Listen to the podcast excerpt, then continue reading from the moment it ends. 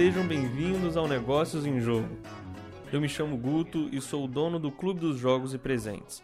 Aqui nesse podcast a gente vai falar sobre o dia a dia, sobre as conquistas e fracassos, sobre as angústias e as felicidades de quem trabalha com jogos de tabuleiro.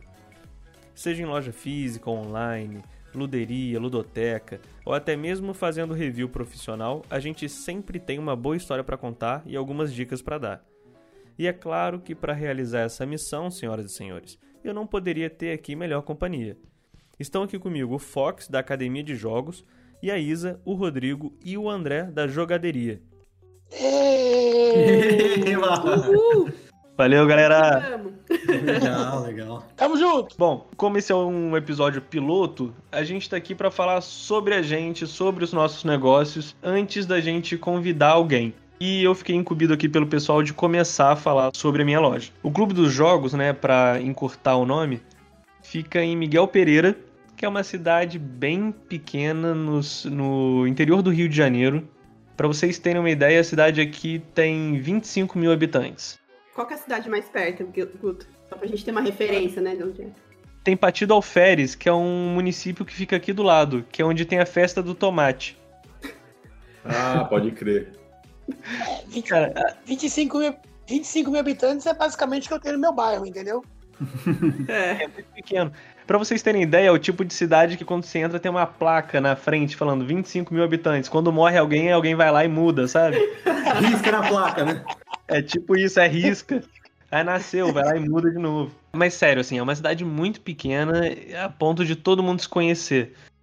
As pessoas sabem quem é meu pai, quem é minha mãe. E também isso é meio ruim porque às vezes você não pode fazer besteira aí na rua que todo mundo sabe quem é que fez.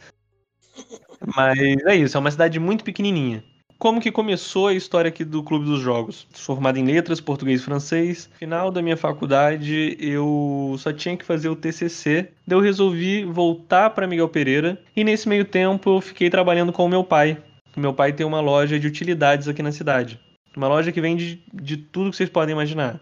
Coisa de cozinha, ferramenta, Estilo de, de loja que eu gosto.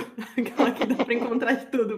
E eu fiquei trabalhando com meu pai durante um tempo, enquanto eu também dava aula, né? Paralelamente eu dava aula, eu trabalhava com ele e tal. E foi lá que eu comecei a aprender muita coisa e comecei a conhecer muito fornecedor.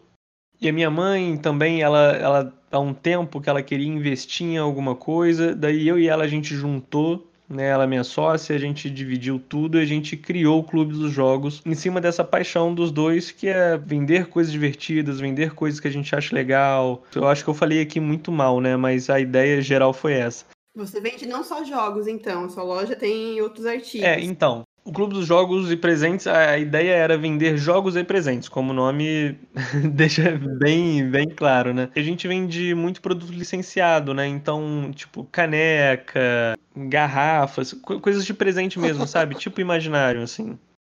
Mas a gente tentou inovar porque a gente sabe que, cara, assim, beleza. Tem muita farmácia, tem muita gente idosa na cidade, mas também tem muita gente nova. Essas pessoas não têm muita opção aqui na cidade elas acabam indo para Três Rios, indo para Vassouras, que são cidades aqui próximas, para fazer as coisas. Então a gente a gente deu um, um salto de fé, assim, né? A gente falou, cara, vamos lá, vamos, vamos ver se vai dar certo. A gente sabe que a cidade não tem muita gente, mas tem potencial, tem gente nova. É, a cidade, por exemplo, não tem teatro, não tem cinema. Então, pô, vamos fazer uma coisa aí onde as pessoas possam se divertir no final de semana, possam alugar jogo, levar para casa. É, eu comecei a estudar vários modelos de negócio nesse tipo, né? É, no Rio, São Paulo, eu comecei a ver como as lojas funcionavam. E a gente foi adaptando, claro, né? Porque a demanda é muito diferente. E a gente foi adaptando para ver o que, que funcionava aqui em Miguel. É, tem alguma loja que te inspirou, né? Alguma loja que deu clique em você. Teve alguma coisa que você olhou assim, isso é muito bacana. A loja que mais chamou sua atenção, que eu sei que não atende, não é o seu público, né? Porque é um pouco diferente, mas que loja que você falou, eu quero ser que nem ela? Cara, não teve uma loja em específico, mas eh, eu acho que uma das primeiras lojas foi a Game of Boards, lá no Rio, no centro do Rio. E Guto, aí você é o único que vende jogo aí, Miguel Pereira? Cara, não, não sou o único. Sério? Então, sério, é assim, a única loja, eu sou a única loja especializada nisso aqui da região. Se você for nas cidades vizinhas, você não tem uma loja especializada, focada em jogos de tabuleiro. É, mas, por exemplo, eu falei da loja do meu pai, né, que eu trabalhava com ele. Ele também vende jogos, mas ele trabalha com umas marcas mais acessíveis. Tá abrindo mercado aí, né? Total, sim. Total. Era tudo mato. Era tudo mato. Era tudo.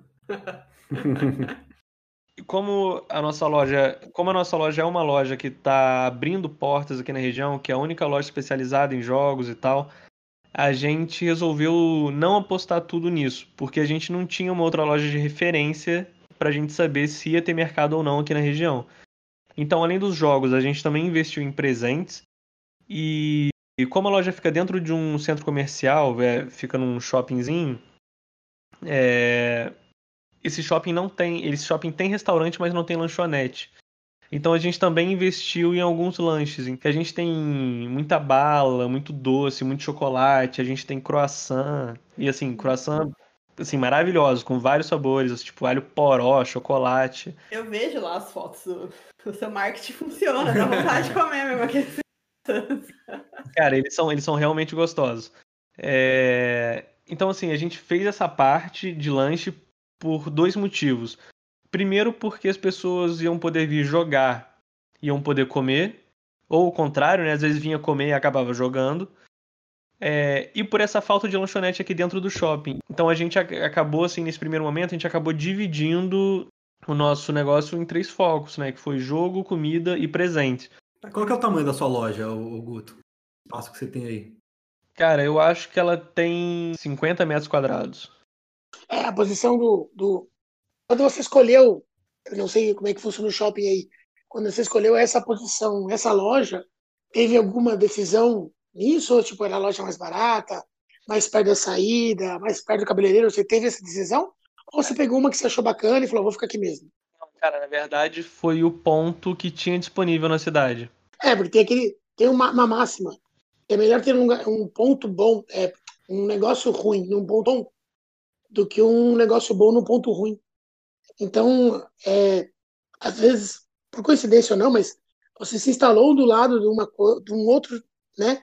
Que tem um fluxo talvez maior de gente que você, mas que você consegue mostrar muito mais jogos, você consegue.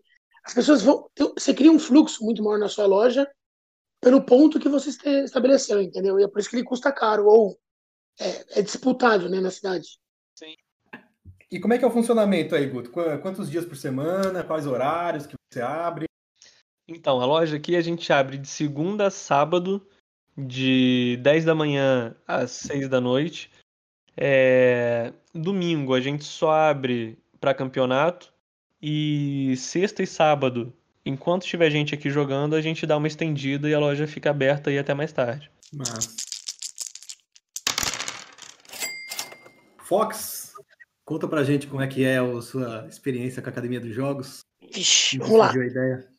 Bem, há muitos e muitos anos atrás, que começar com essa, com essa história. É, é, para quem não me conhece, meu nome é André Dembitz, que esse é meu nome de verdade, de, de batismo, no, na de nascimento, mas ninguém me conhece por André. É, todo mundo que tem algum contato comigo acaba usando meu apelido, que é Fox. É um apelido que um dia eu conto para vocês, surgiu na década de 90, então faz pouco tempo isso. É, eu estou no meio dos jogos há muito tempo. Eu sou dono da academia de jogos hoje, né? A academia já tem seis anos, está indo para o sétimo ano de, de vida.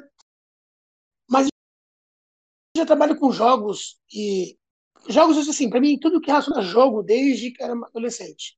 Então eu trabalhei, meu primeiro trabalho formal foi numa locadora de videogames na época áurea do Super Nintendo e do, e do, do Mega Drive, faz tempo isso. É, mas sempre foi, eu sempre tive muito próximo dos jogos, porque é uma coisa que me atrai muito. Então eu tive contato com os livros-jogos, Floresta da Destruição, em, sei lá, nossa, antes de tudo, eu acho que ter, devia ter uns 10 anos. Então assim, eu sempre tive muito contato com jogos. Com o passar do tempo, eu entrei em contato com o Magic, um amigo meu me apresentou o Magic, eu gostei muito do jogo, eu fiquei é, muito amigo e comecei a trabalhar numa loja de quadrinhos muito antiga chamada Merlin, que existia na Pamplona, aqui em São Paulo. E de lá para cá eu fui pegando cada vez mais fama. Eu fui juiz de Magic, eu vendia cartas de forma avulsa, que é um mercado que existe. Isso foi evoluindo, evoluindo, até que eu comecei a trabalhar em algumas lojas, de fato, organizando o estoque, é, comprando carta, fazendo a parte burocrática de emitir guia de, de imposto, é, falar com o fornecedor. E eu comecei a perceber que talvez eu pudesse fazer isso mesmo. Abri a primeira loja, uma da Let's Collect, e depois de um tempo eu acabei vendendo a minha parte para meus sócios, porque eu, é, eu queria seguir uma coisa voltada para jogos de board game, que até então estava começando a aparecer no Brasil. É, eu tive contato através de uma revista de, de negócios é, sobre um jogo chamado Horse Fever, no caso que era Galápagos, trazia uma empresa nova no mercado. Foi amor à primeira vista aos jogos de tabuleiro. Na sequência, na própria Let's Collect, eu já comprei acho que 50 unidades do Zombicide quando lançou no Brasil.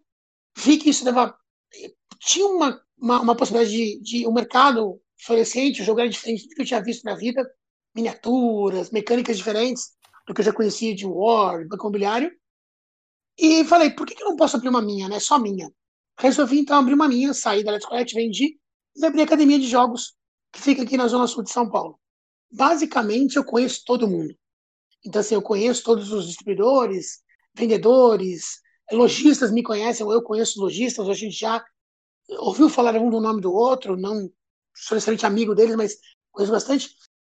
E aí, naturalmente, o negócio foi crescendo, crescendo, crescendo, e a gente acabou ganhando uma, uma, uma relevância, acho que, para muita gente, e muita gente fala que a gente é referência para muita coisa. Coisa, né? Quando a gente é dono da coisa, a gente nunca valoriza do jeito que outras pessoas valorizam, né? Eu sempre vejo os defeitos. Eu acho que a gente tem muito a melhorar, Sim. eu podia estar ganhando mais dinheiro, a gente podia ter oito lojas, oito lojas no Brasil, eu podia estar vendendo para fora do país, mas a gente olha para o lado das pessoas também que, que observam a gente, que comentam pra, com a gente, e a gente percebe que a gente é, sim, um tipo de referência em alguns pontos para muita gente. A gente fica muito feliz com isso, eu, minhas sócias, fica, a gente fica muito feliz é, com isso, e hoje a academia, para mim, é, é, é, representa tudo que eu quero numa empresa. Uma empresa alegre, festiva, econômica, é, voltada para um público bacana. Então, hoje a academia de jogos é isso. Então, assim, minha trajetória foi eu sempre estive envolvido nos jogos. E ter uma loja virou uma coisa meio natural, não foi uma decisão assim, nossa, eu acho que esse mercado é promissor. Eu fui evoluindo, eu acho que essa é a palavra correta, eu fui evoluindo e entendendo melhor o mercado.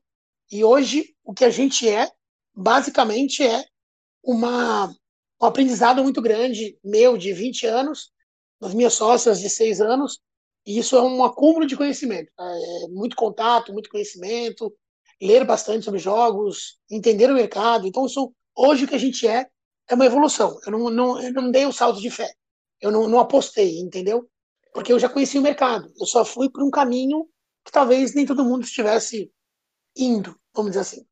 Legal, legal. E você tinha espaço para jogar na loja, para trocar carta de Magic? Como é que funcionava? Olha, na Let's, quando a gente abriu a Let's, isso foi há. Nossa, eu tenho acho que uns 14 anos talvez um pouco menos, 12 anos. O foco era, em São Paulo só existia Magic. Então, quando eu, quando eu saí da LEDs e fui para uma academia de jogos, eu fui com a cabeça de um jogador de Magic. Então, um salão grande, para campeonatos com muita gente, apostando em Pokémon, Yu-Gi-Oh!, card games. E a gente foi procurar um espaço. E foi um. Vou dizer para você que foi um, um trabalho assim, hercúleo achar um lugar em São Paulo com um preço acessível, vamos botar uma aspas bem grande que é acessível, é, com espaço para, sei lá, 100 jogadores. Um único salão, entendeu? Isso é bem difícil em São Paulo, a um preço razoável, num ponto que é acessível. Onde era a loja, Fox? A loja originalmente da, da academia se instalava na Conceição. A gente estava a uns 50, 60 metros da estação Conceição do metrô, uma avenida movimentada. Tá?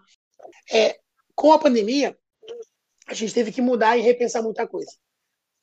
Uma dessas coisas foi: a gente está pagando aluguel de um espaço que não está podendo ser usado. Eu estava na renovação do contrato e a gente teve que tomar uma decisão basicamente de sobrevivência. A gente vai conseguir manter esse salão fechado por algum tempo sem ter um resultado di- direto dele, né? A gente vai, porque a gente não vai poder ter ninguém, a gente vai pagar, sei lá, 50% do aluguel para um espaço vazio. Durante quanto tempo a gente vai ser capaz de fazer isso sem começar a ferir financeiramente a empresa? Porque, como o Guto comentou, alimentação é uma parte do que você vende. Então, ter um salão e ter uma alimentação, sejam salgados, refrigerantes, cervejas, é uma maneira de você manter esse salão funcionando, já que a gente não comprava para uso. Eu nunca cobrei para o uso, né? A gente tem uma. É, se eu não fui a primeira loja em São Paulo assim, eu acredito que fui uma das primeiras, mas eu acho que foi a primeira a emprestar os jogos totalmente de graça para você jogar na loja. E eu tinha 300 jogos abertos. Então, assim, depois acabou virando uma- um pouco. Eu não tenho certeza se. Não vou falar que eu sou o primeiro, eu sou o pioneiro, nada disso, mas eu acho que a gente era um dos primeiros. Tá? Então, se eu não fui o primeiro. Era Então- tudo mato.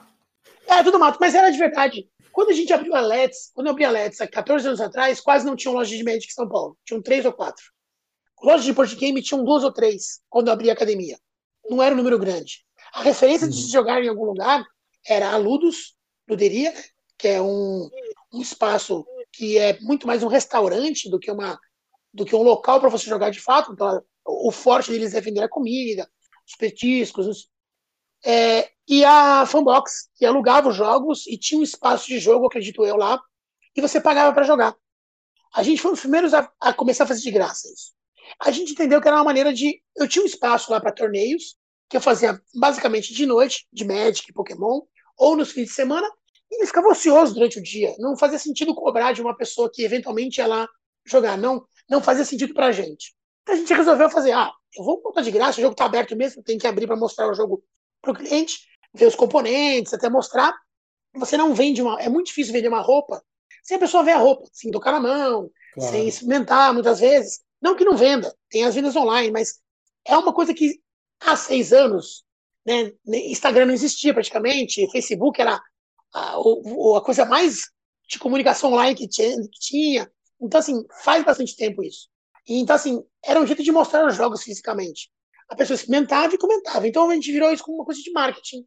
Eu vou deixar os jogos abertos, a pessoa vem jogar e vai comentar: nossa, lá não cobra para jogar, vamos jogar lá.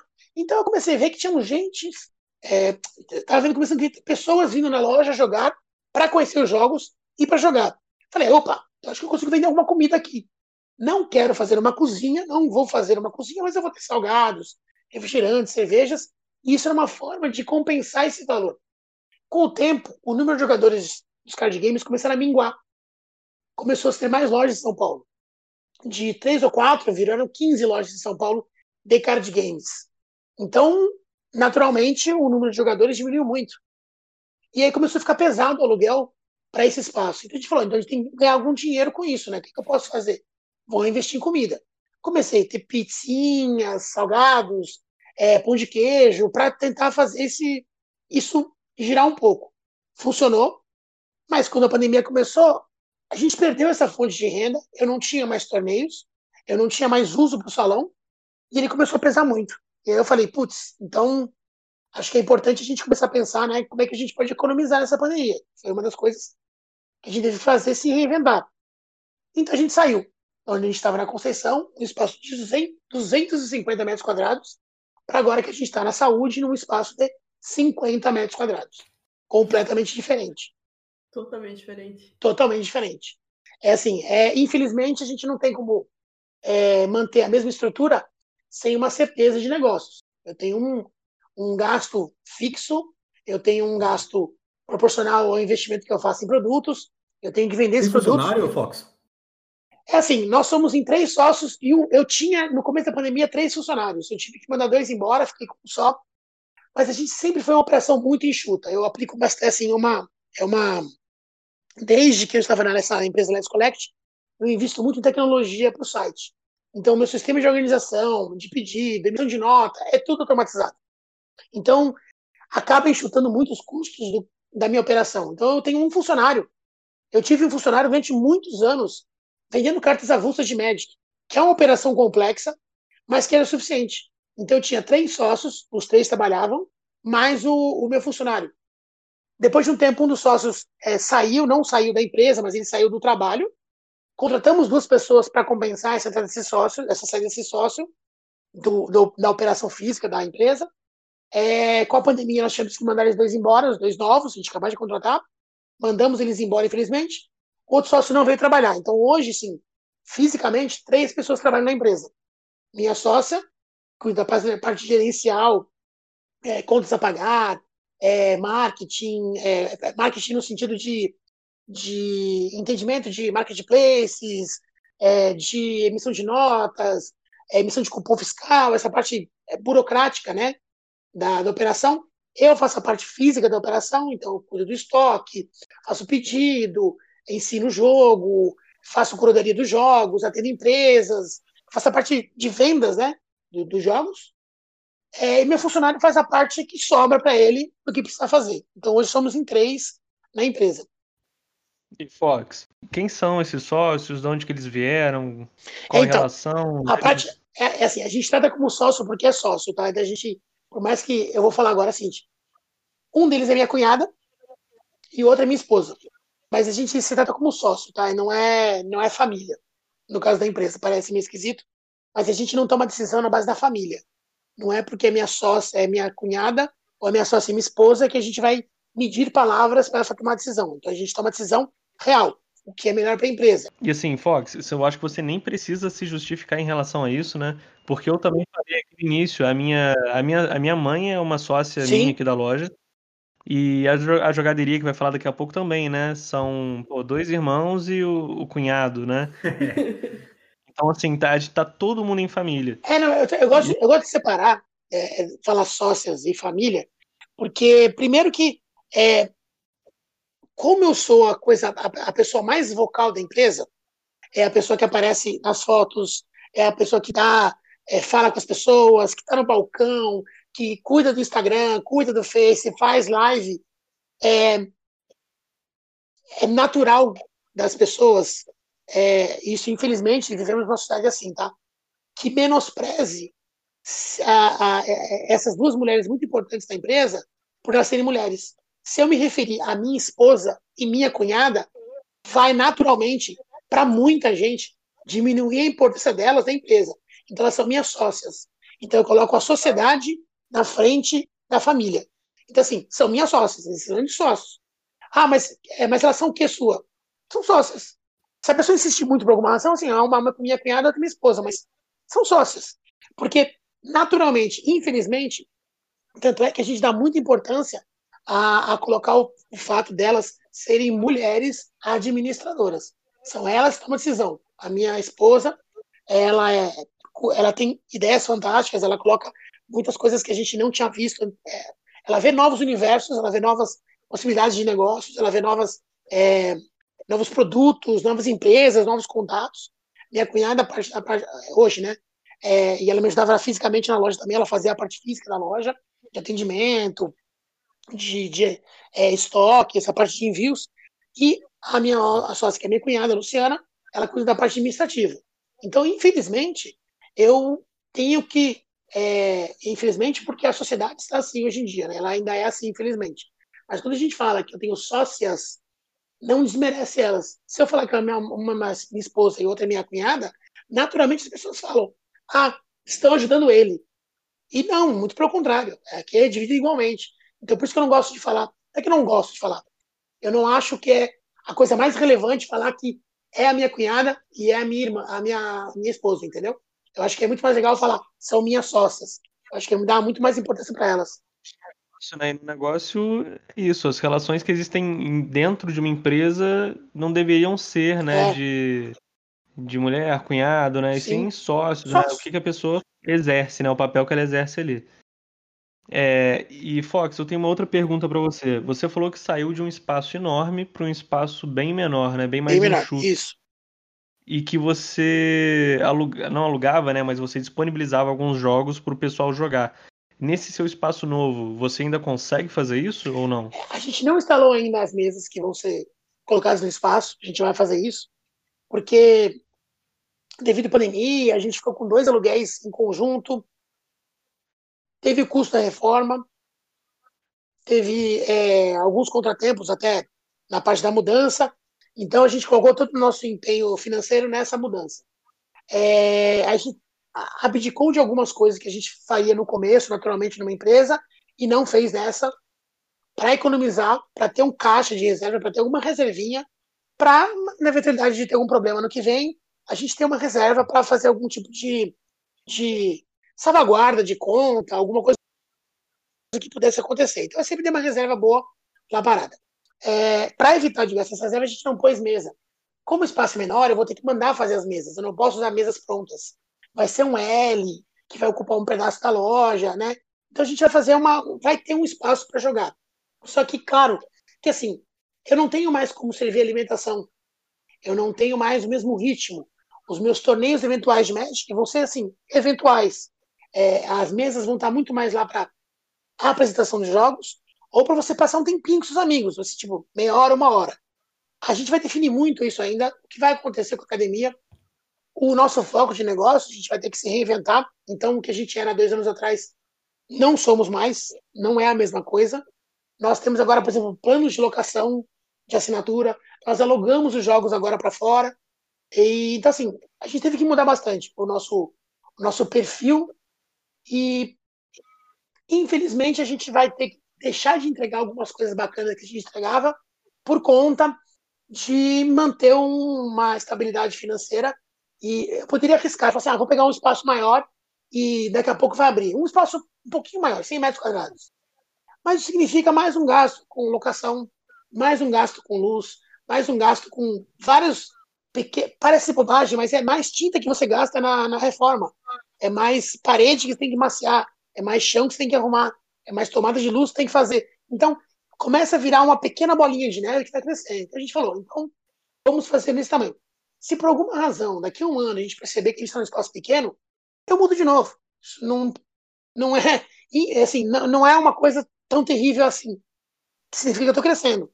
Só que eu tenho que cuidar agora para a gente não ter problemas no próximo ano, entendeu? Então, a gente tomou a decisão de não colocar o espaço de jogo no momento. Ano que vem a gente vai voltar com o espaço de jogo, mas bem menor e com um foco diferente. Você quer passar o endereço, horário de atendimento, horário de funcionamento? Momento jabá! Ó, a Academia de Jogos. a Academia de Jogos, ela se localiza agora no bairro da Saúde, na Rua Mauro, 158, atrás do metrô Saúde. É, a gente tá, olha, eu vou falar um negócio de ponto. A gente mudou de ponto, né? A gente mudou o ponto que a gente estava, né? E a gente saiu de uma, uma vinda bem movimentada para uma rua mais movimentada que aquela avenida. Por incrível que pareça. A rua que a gente tem é caminho para muita gente, né? Então, muita gente, mais, muito mais gente vê a gente agora do que na outra avenida. A gente não entendeu como ainda, mas vê mais a gente nesse momento. Acho que a posição que a gente está na rua é melhor.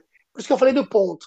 Às vezes você fica tão focado em um ponto específico, uma, um local específico, que você esquece que pode ter outros melhores. Então, se eu soubesse que essa mudança de ponto seria positiva para a gente, e está sendo, eu teria talvez mudado antes, entendeu? Mas a gente fica tão, às vezes, preso no que a gente está acostumado a fazer e não vê outras possibilidades. E o nosso horário de funcionamento atualmente é de segunda a sábado, das 10 da manhã às 6 da tarde.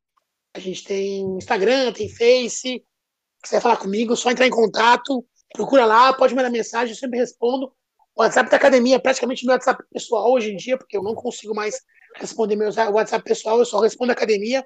Eu tô vendo, a gente está conversando aqui agora, eu tô vendo as mensagens aparecendo no WhatsApp da academia. Oi, quer saber uma coisa pro jogo? Oi, vocês têm tal jogo? Oi, tá assim. Aliás, diga-se de passagem aqui, é, para você que está escutando a gente, se você não segue ainda o Instagram da Academia de Jogos, é, o Fox é o cara que está toda hora aparecendo lá no, nos stories. Então você vai conseguir dar uma, um rosto para essa voz aí logo logo. É só você seguir eles lá que você vai conseguir ver quem é. Você vai ver, é a pessoa mais bonita do Instagram. Ah lá, se abriu, você vai ver e você vai rir. Vai ser uma coisa bem legal para você, você vai ficar feliz. Às vezes o Fox tira uma selfie lá com o jogo, eu não consigo nem ver qual é o jogo, porque eu fico só olhando para ele, eu fico hipnotizado, gente. É, é eu só, eu só é, minha esposa, minha esposa, é, vou comentar uma coisa particular. A minha esposa, eu conheci minha esposa na faculdade. Por sinal, eu também sou formado em letras, que é o nosso Guto, tadã, meu parceiro de formação. Eu sou formado em inglês, português e sou tradutor é, intérprete. Nunca atuei na área, tá? Basicamente contei. Mas a coisa mais importante que aconteceu na minha vida na faculdade foi conhecer minha esposa na faculdade. Ela é professora, formação, e fez letras comigo. E ela conta uma história bem bacana em que eu tava. Minha voz é essa mesmo, tá, pessoas? Presta atenção. Não precisa gestar o seu podcast. É essa minha voz naturalmente, tá? Não é. O microfone não está com problema. O, o- o editor, de, o editor de áudio não deu piripaque. É essa voz mesmo, tá? Sim. Não tá estragado. Não gente. tá estragado. É. O podcast não é mal feito, é muito bem feito, mas é que a voz não veio perfeitamente. Eu pensei Minha que era esposa, é, explicar se- jogo. Tanto você explicar jogo. Nada. Não, eu queria que fosse. Eu queria que fosse que ia ter cura, mas não tem cura. Minha esposa fala que ela se apaixonou por mim pela minha voz. Ela falou: que voz esquisita é essa? E ela me procurou, me achou, falou: nossa, eu vou casar com ele, entendeu? Foi basicamente isso a, a história de amor. Entendeu? Ela falou assim: nossa, que pessoa com voz esquisita. E ela me viu e falou: putz, é você que eu vou casar, entendeu?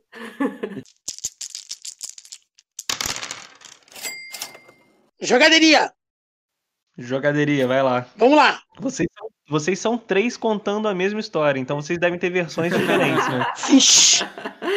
É, eu, não sei o que, que a Isabela e o André pensaram aqui, mas eu acho que, não sei se eles concordam, eles vão balançar a cabeça, mas cada um vai falar um pouquinho da, da, da sua vida, de formação, né, como vocês falaram tal.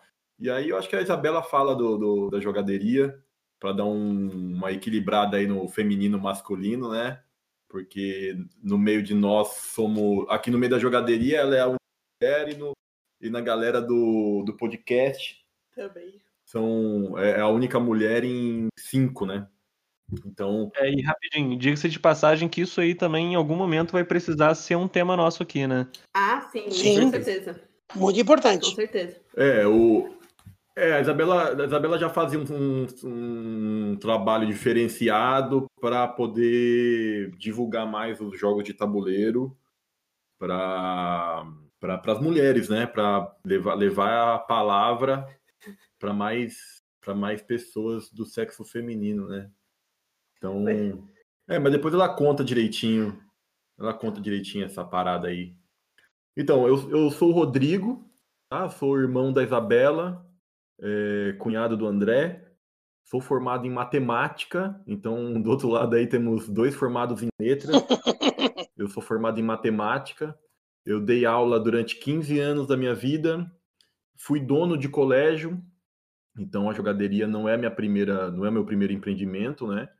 É, eu fui dono de colégio durante 10 anos lá na nossa cidade. Eu e a Isabela somos de Imbuguaçu, uma cidade da Grande São Paulo. É, a gente achava que a nossa cidade era pequena, né? Mas depois que você contou da sua cidade aí, Guto, eu tô achando que a sua é um quarto da nossa, um quarto, um terço da nossa, cara, certeza. Um terço. É, aqui Miguel Pereira é tipo Pequenópolis. Então, e aí, eu, aí em 2017 eu larguei, eu larguei a, eu vendi minha parte do colégio, eu já não me, já não estava mais feliz com o colégio, assim, no começo é, eu, eu sempre amei dar aula, eu sempre amei estar na sala de aula e, e poder passar todos os meus conhecimentos para molecada. Eu queria fazer ciência da computação na época, mas aí quando dei a primeira aula me apaixonei fiquei na licenciatura em matemática mesmo para poder trabalhar com isso. Trabalhei durante 15 anos, né?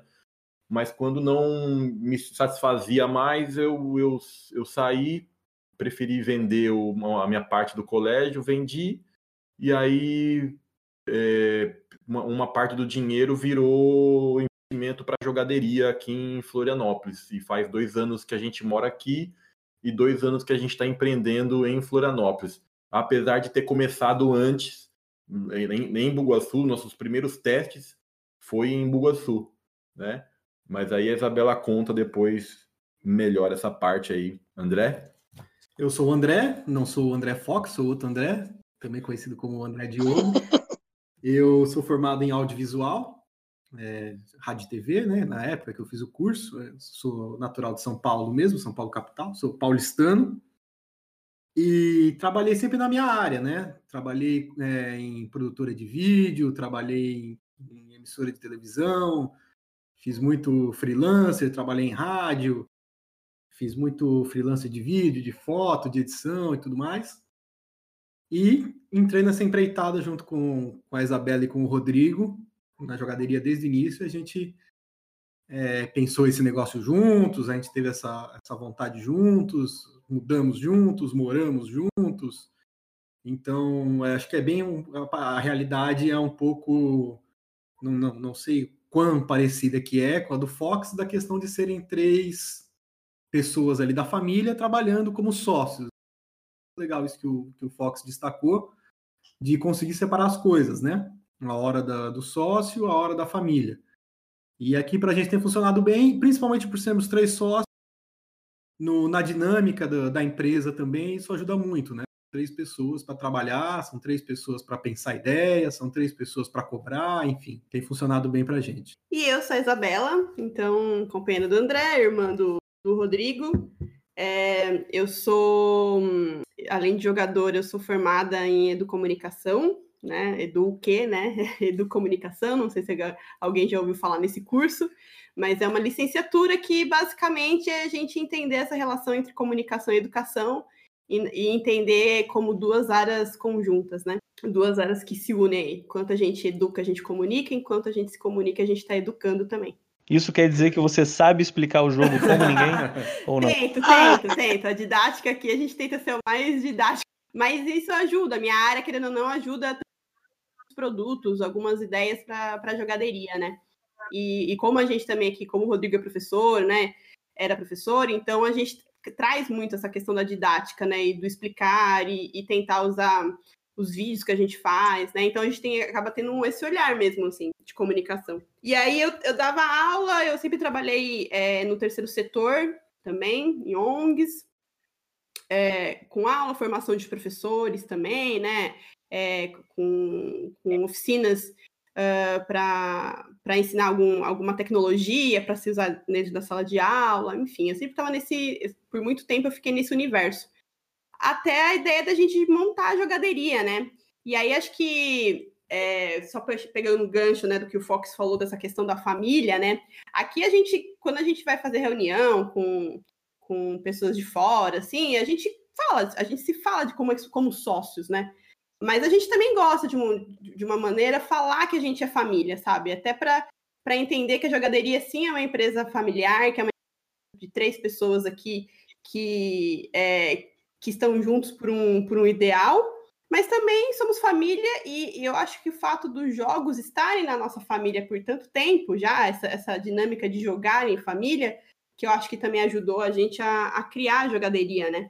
Então, é, antes do André vim para nossa família, para a família Silva, a gente tem, tinha muito costume de jogar domingo, né? Então, jogar baralho, tranca, com os nossos pais. Então, almo almoço de domingo, depois tinha sempre uma, uma jogatina, né? Então, e aí a gente sempre teve esse, esse momento de jogatina com a família. Quando era criança, eu ia pro, pro bar ver meu pai jogar sinuca. Então, essa questão dos jogos sempre foi algo que, né, tava no nosso universo da família Silva. Então, foi meio que natural a gente se interessar, né?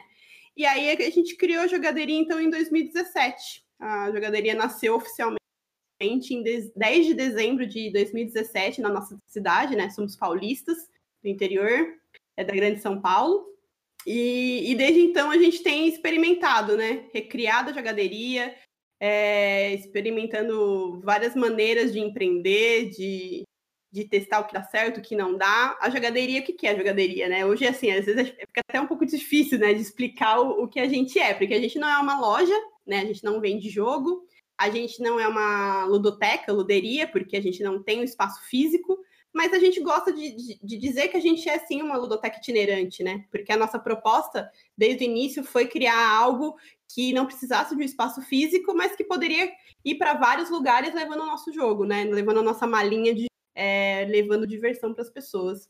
E, claro, nasceu também de uma ideia de quando a gente pensou jogaderia, a gente tinha é, o sonho, né, a proposta de ter um, um, lugar físico, né, um bar, uma, uma lanchonete, mas a cara de bar, né? A nossa grande referência é a Ludus, né? Acho que para muita gente que abre, abre negócio de jogos, assim, é a Ludus. E a gente tem essa referência dela muito forte, principalmente por essa questão da diversão, sabe? A gente sempre teve esse lugar divertido, esse lugar que é para fazer bagunça, para a galera jogar e se divertir, não tanto com foco nesse, nesses jogos mais, mais sérios, digamos assim, né? Que, que, que exige mais concentração, né? E, e, a gente também, quando criou a jogaderia, a gente sempre teve essa, essa ideia de criar uma empresa para as pessoas que não jogam, né? Tentar pegar esse público, público geral. E aí, então, a jogaderia nasce dessa, dessa proposta, como é, o criar o bar já é uma coisa muito mais cara, né? Já é um empreendimento que exige muito mais investimento. A gente começou, então, vamos ser itinerante, o custo é muito menor, muito menor, né? Quase não, não tem custo, assim, tem custo dos jogos, né? Do carro, né? Para levar para os lugares. É, e aí tem dado certo. Desde então, desde 2017, a gente veio para cá, então, Floripa 2018. Escolhemos Floripa a princípio, né, por ser uma cidade que não tinha muito, muitas iniciativas na área de, de jogo. Agora está crescendo, né? Era tudo mato também. Né? Tem uma, uma hamburgueria que já fazia um trabalho assim. Quando a gente, quando a gente decidiu vir para Floripa, a gente descobriu que tinha uma outra luderia, mas que acabou fechando é, nesse meio tempo. É, mas sim, é, é, com essa proposta de, de expandir o mercado para um público que não era, né, não era do hobby, né, fomos os, os primeiros, assim, digamos, né.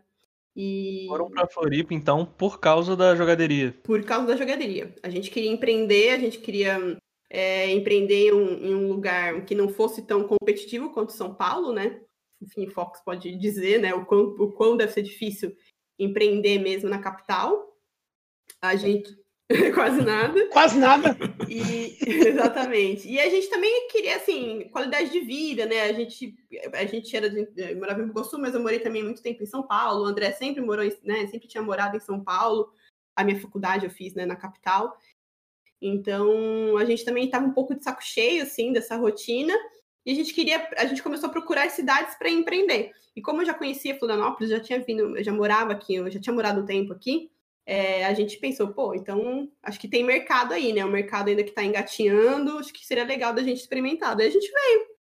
E acho que foi a escolha, foi uma escolha certa, né? Acho que nenhum dos nós três Sim. aqui se arrepende de ter vindo para Florianópolis, assim.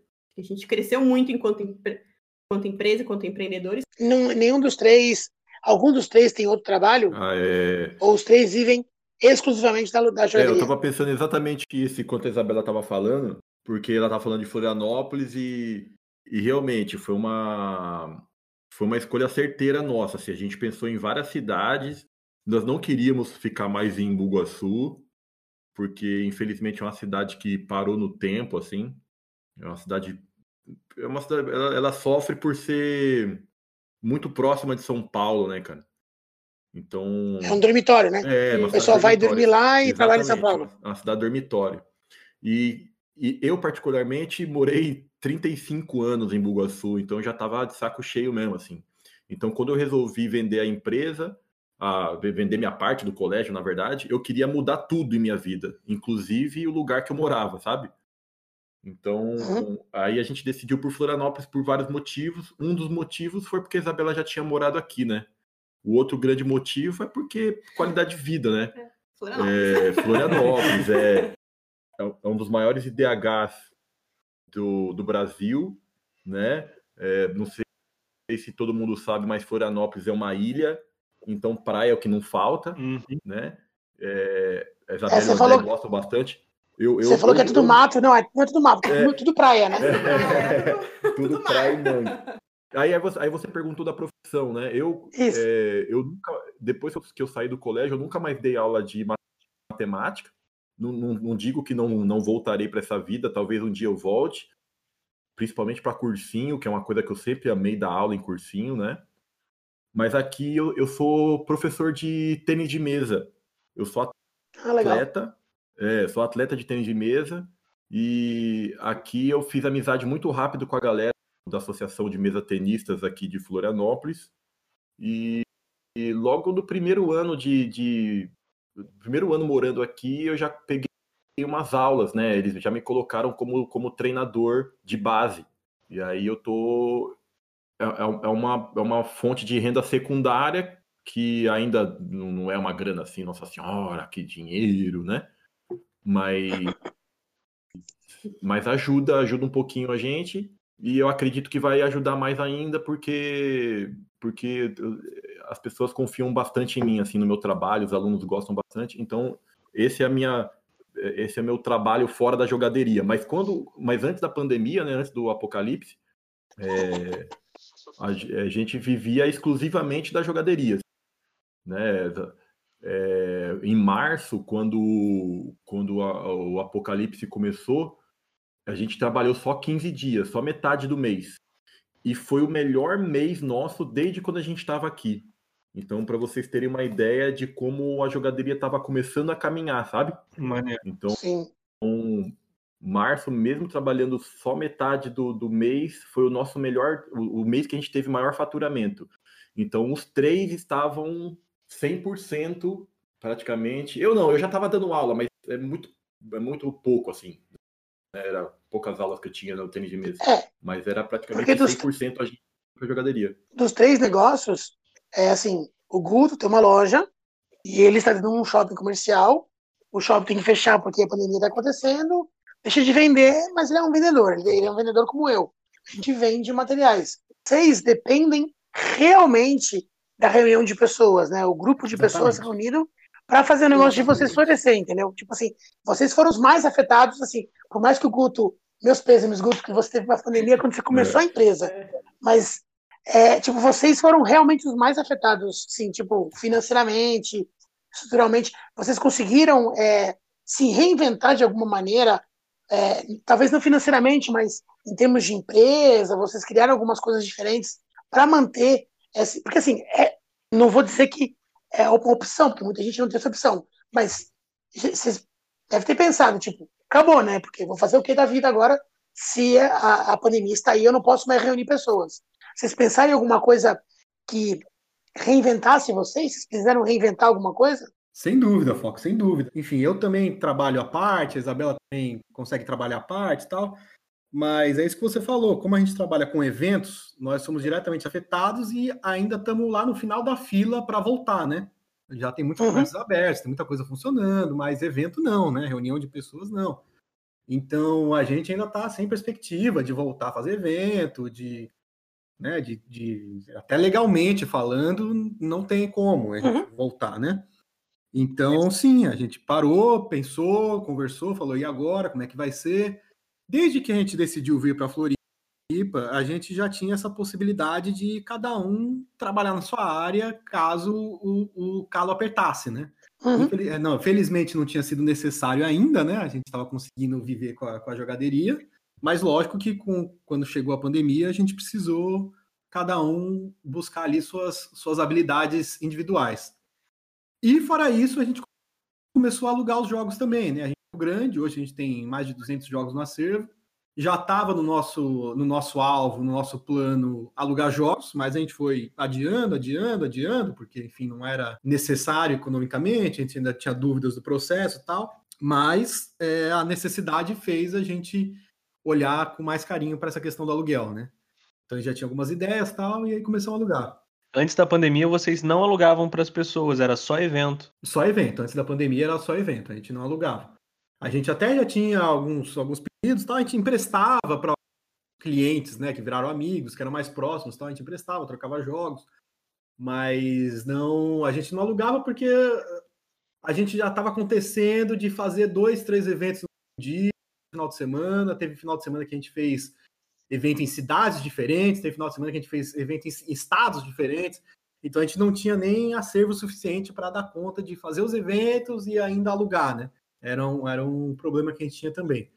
E a gente começou a alugar, mas a gente falou, ah, vamos ter que alugar agora na marra, né? A gente não tem muita escolha. E assim, deu certo. Logo no, no, no começo, das primeiras semanas, a gente já teve aluguel, já teve pedido, enfim, falamos bastante no Instagram e tal. Não é uma, uma, uma receita que seja suficiente para a gente cobrir nossas contas, não é uma receita que seja suficiente para a gente conseguir se, se, se bancar exclusivamente com a jogaderia hoje, Hoje a gente precisa é, cada um fazer as suas coisas. Então eu faço, fiz na, nesse período da pandemia bastante freelancer de, de edição de vídeo, consegui fazer também de fotografia, ainda um pouquinho antes da, da pandemia. A Isabela faz também muita coisa voltada para a educação, ela, ela, faz cursos, oficinas de formação e tudo mais. O Rodrigo da, das aulas de, de tênis de mesa. Então a gente sabia que uma hora ou outra a gente poderia precisar é, voltar aos nossos trabalhos, né? E, e tá dando certo. A gente está conseguindo se manter, está conseguindo sobreviver. A empresa não morreu, a gente tem a empresa viva, né? Isso que, eu, acho que eu, além, claro, da gente estar tá com saúde e da gente conseguir manter a nossa, a nossa vida aqui, a gente conseguiu manter ainda também, a gente conseguiu ter a jogaderia. A jogaderia está sendo falada ainda, ainda está tendo clientes, está tendo novos clientes também, a gente acabou partindo para outro rumo. E o aluguel é uma ideia que veio para ficar. Hoje a gente percebe que, mesmo com a volta dos eventos, a gente vai continuar alugando jogos porque tem funcionado bem para a gente. Sim, as pessoas têm procurado, né? Então, acabou que trouxe um outro público, né? É bacana essa questão da, da gente continuar aqui, né? Que nem o Fox falou, ele teve que ir para um espaço menor, né? A gente cogitou também, né? O que, que a gente faz, né? A gente continua em Floripa, né? Volta para São Paulo. E aí a gente chegou à conclusão que não, que a gente deveria ficar aqui e resistir o máximo que a gente pudesse, né? Até para continuar mesmo nesse nosso território, perto das pessoas, dos nossos clientes, né? Dos amigos. Então, foi, um, foi uma estratégia que a gente usou e tem, e tem dado certo, né? A gente não sabe quando vai voltar, isso que acho que de, de tudo isso, assim, da questão da pandemia, acho que o, o pior para a gente é essa incerteza, né? Quando que a gente vai poder voltar a fazer os eventos, né? E aí, só para contextualizar, acho que não, talvez não tenha ficado muito claro, né? Quais eram esses eventos? Então, era a festa de aniversário, né? Que pode ser um evento menor, mas ainda assim é aglomeração, né? E também tem uma questão que a gente não quer incentivar, né? Que as pessoas é. É, se aglomerem. Esse, né? esse, é um ponto que as pessoas não entendem, que a gente, lojista, precisa ganhar dinheiro, a gente precisa ter gente na loja, a gente precisa vender, precisa mostrar jogo. Só que ao mesmo tempo, a gente, eu acho que no nosso, no nosso grupo né, de, de é, é, comerciantes, né, desse, muita gente não entende que a gente, lojista, precisa vender, precisa é, é, juntar pessoas, porque jogos são coisas sociais e tudo isso. A gente quer ganhar dinheiro, a gente precisa ganhar dinheiro, mas a gente trabalha com um negócio tão bacana, tão positivo, tão para cima, alto astral, que a gente mesmo é um povo dessa maneira. A gente é alto astral, a gente é positivo. A gente olha e fala: como é que eu vou vender um produto dizendo para as pessoas se reúnam, sendo que é justamente o que todo mundo não tem que fazer. Então eu fico imaginando, como é que eu vou ter gente, mesmo precisando, como é que eu vou ter gente na minha loja para jogar? Você precisando é, fazer evento, como é que você vai incentivar as pessoas a consumirem o produto que você vende, que é evento, se você é contra isso, né? É, é, é uma disparidade. Por que, que você não vai ter mais gente na sua loja? Quando é que vai ter gente na sua loja? É, eu tenho que dar desculpas do tipo, ah, o governo não quer ainda, mas eu não quero, porque eu não quero incentivar isso nesse momento. Não é o que eu tenho buscado. A gente tem feito todos os procedimentos de limpeza de jogos, como também vocês, vocês fazem, e, e, e, e, higienização e tudo isso. E como é que você vai né, incentivar as pessoas a se reunirem, sendo que isso é o que o seu produto faz?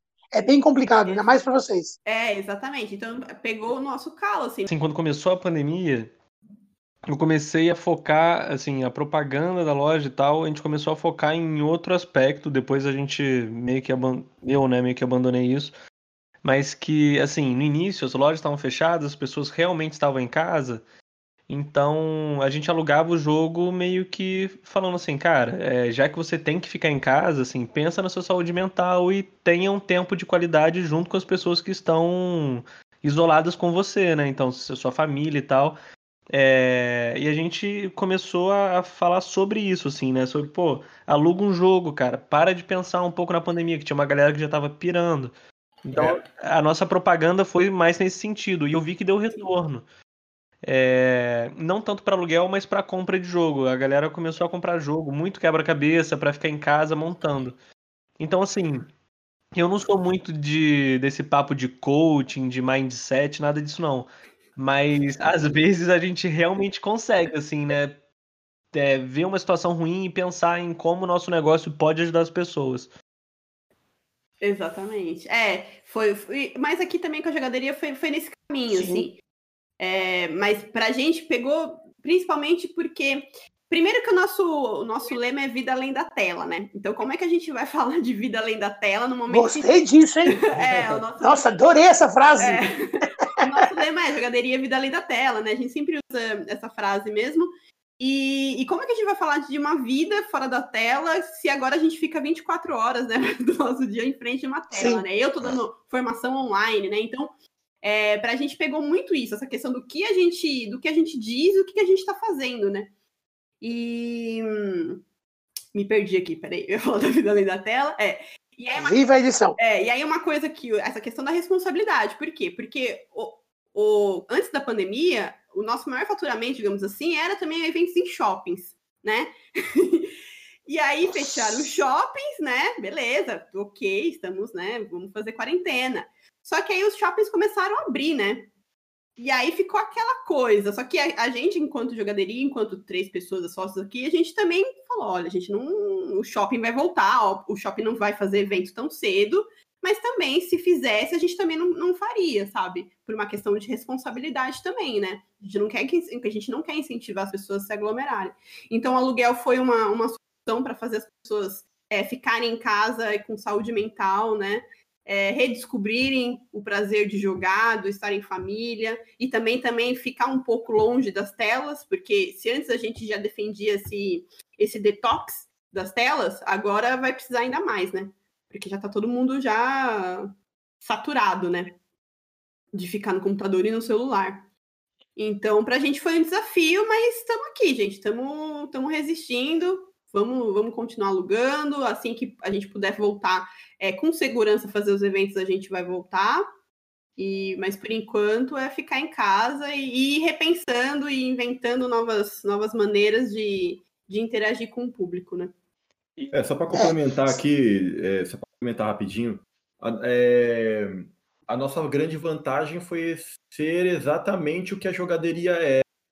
A gente não tem custo de loja, né? A gente, o nosso escritório é na nossa casa, né? Então, às vezes, quando a Isabela tá fazendo umas artes no, no, no Photoshop ou no Corel para colocar no Insta, o André tá almoçando, né? E, enfim, e eu tô assistindo TV ou, ou vice-versa, né? Então é aqui, então essa é a vantagem na pandemia foi essa vantagem, porque a gente não tem esses custos fixos que um grande lojista tem ou que um lojista tem, né? É, um pouco antes do, do, do apocalipse, a gente estava em negociação para conseguir montar o nosso próprio espaço, né? E demos muita sorte, assim, demos sorte porque a gente não montou antes disso tudo, né? Então, já pensou? A gente ter que a gente montar o negócio e de repente ter que parar tudo, né? Então, demos sorte nesse sentido. E, gente, eu tenho uma pergunta para vocês que é a seguinte: no meu caso e no caso do Fox, a gente tem uma loja fixa, né, onde a gente vende e, as pessoas podem alugar os jogos. E vocês não, né? Então, como é que a pessoa faz para alugar o jogo com vocês? Vocês entregam? Vocês têm um ponto de encontro?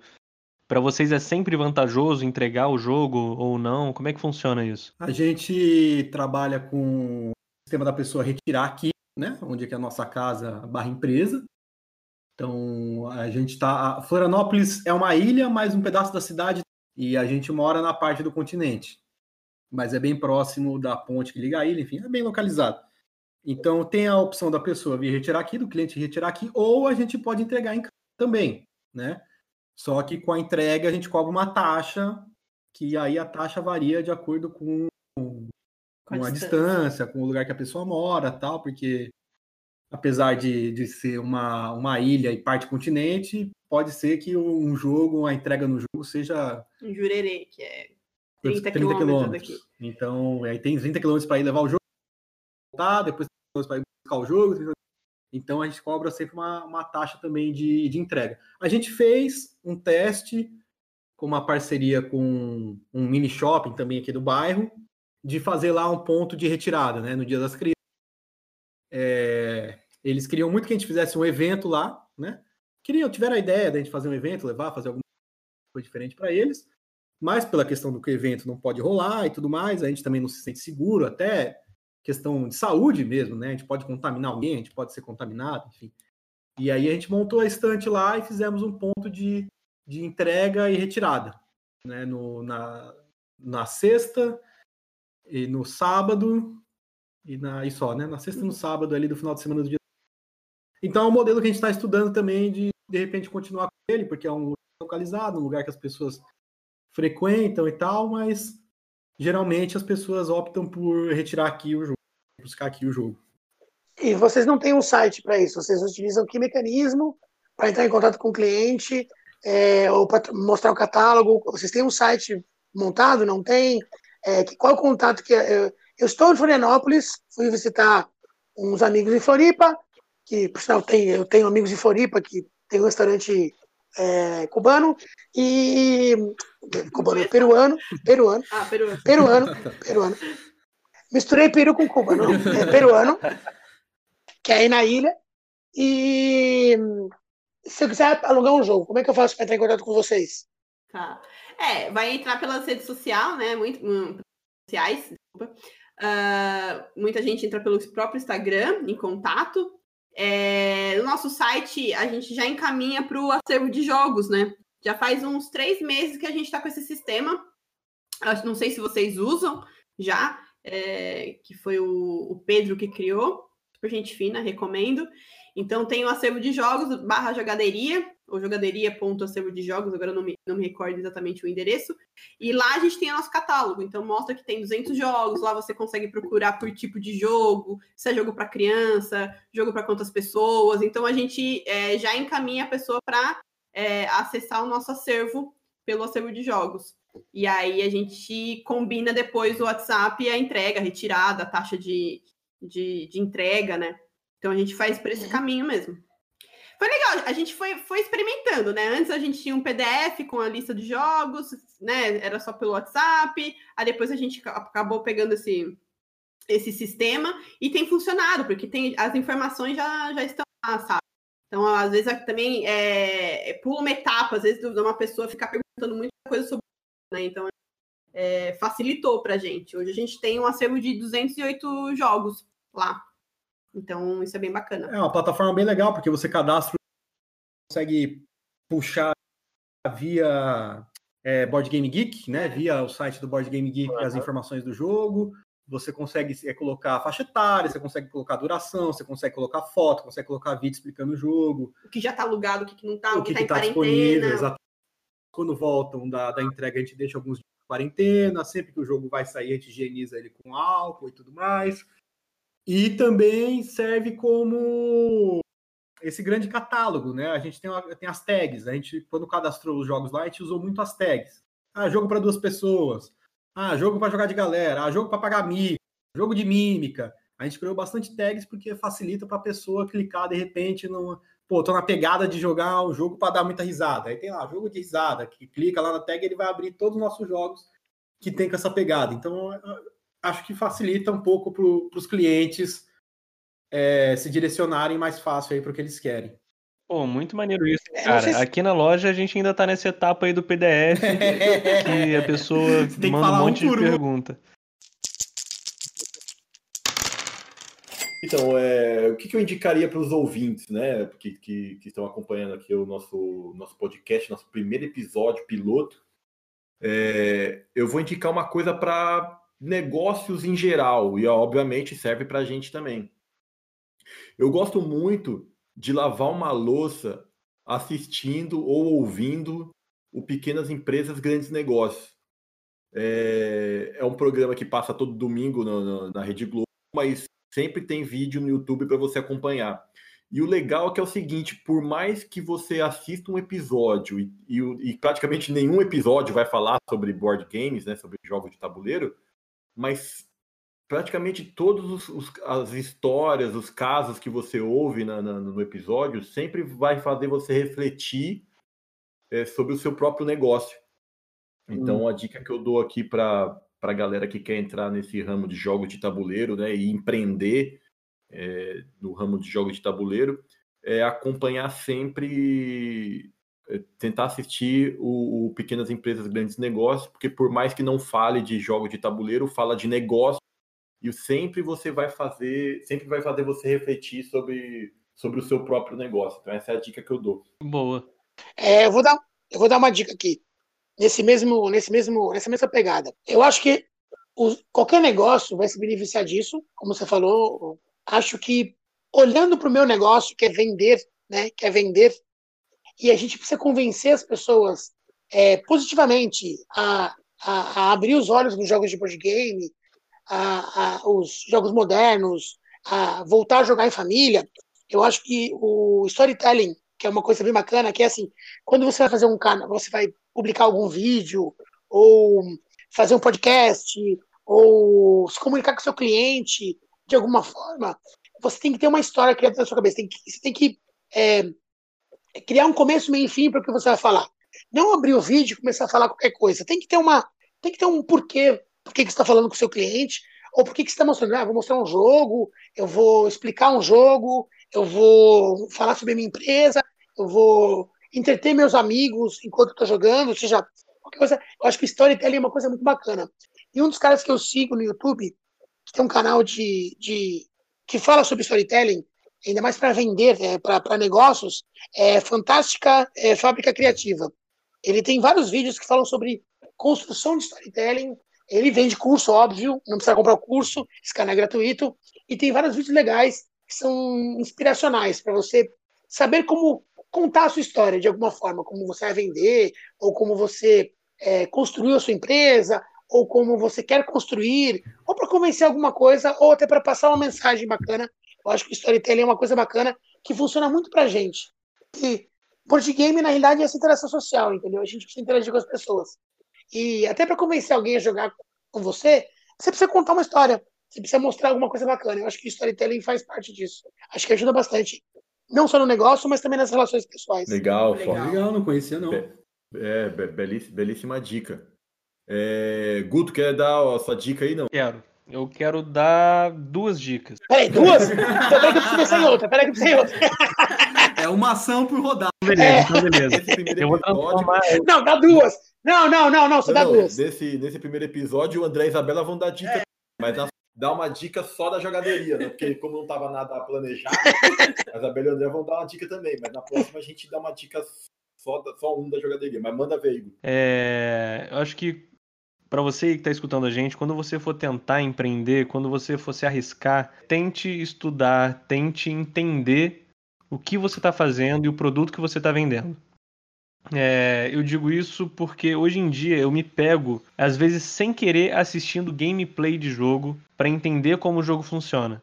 Às vezes eu entro no YouTube para fazer uma coisa e do nada eu já tô lá trabalhando e assim, às vezes as pessoas não entendem, mas gente, para mim, né, que eu trabalho com isso, então isso é trabalho. Eu chegar em casa e estudar e ver como o jogo funciona, isso também é trabalho. O seu trabalho não vai parar na loja. Quando você fechar a loja, fechou, fechou caixa, vai para casa, seu trabalho não vai acabar aí. É, tenha curiosidade, pesquise, vá atrás das regras do jogo.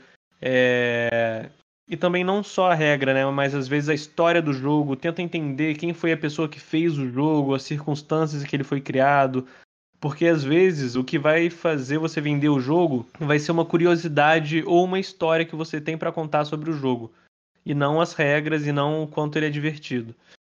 É, e o que eu ia dar de segunda, de segunda dica aqui, que na verdade tem a ver com essa primeira, é também você ser humilde. Porque vai acontecer, das vezes, você não saber muito sobre um assunto, não saber muito sobre um jogo. Aqui eu tô falando de jogo porque a gente tá falando de jogo de tabuleiro, mas isso serve para tudo na vida.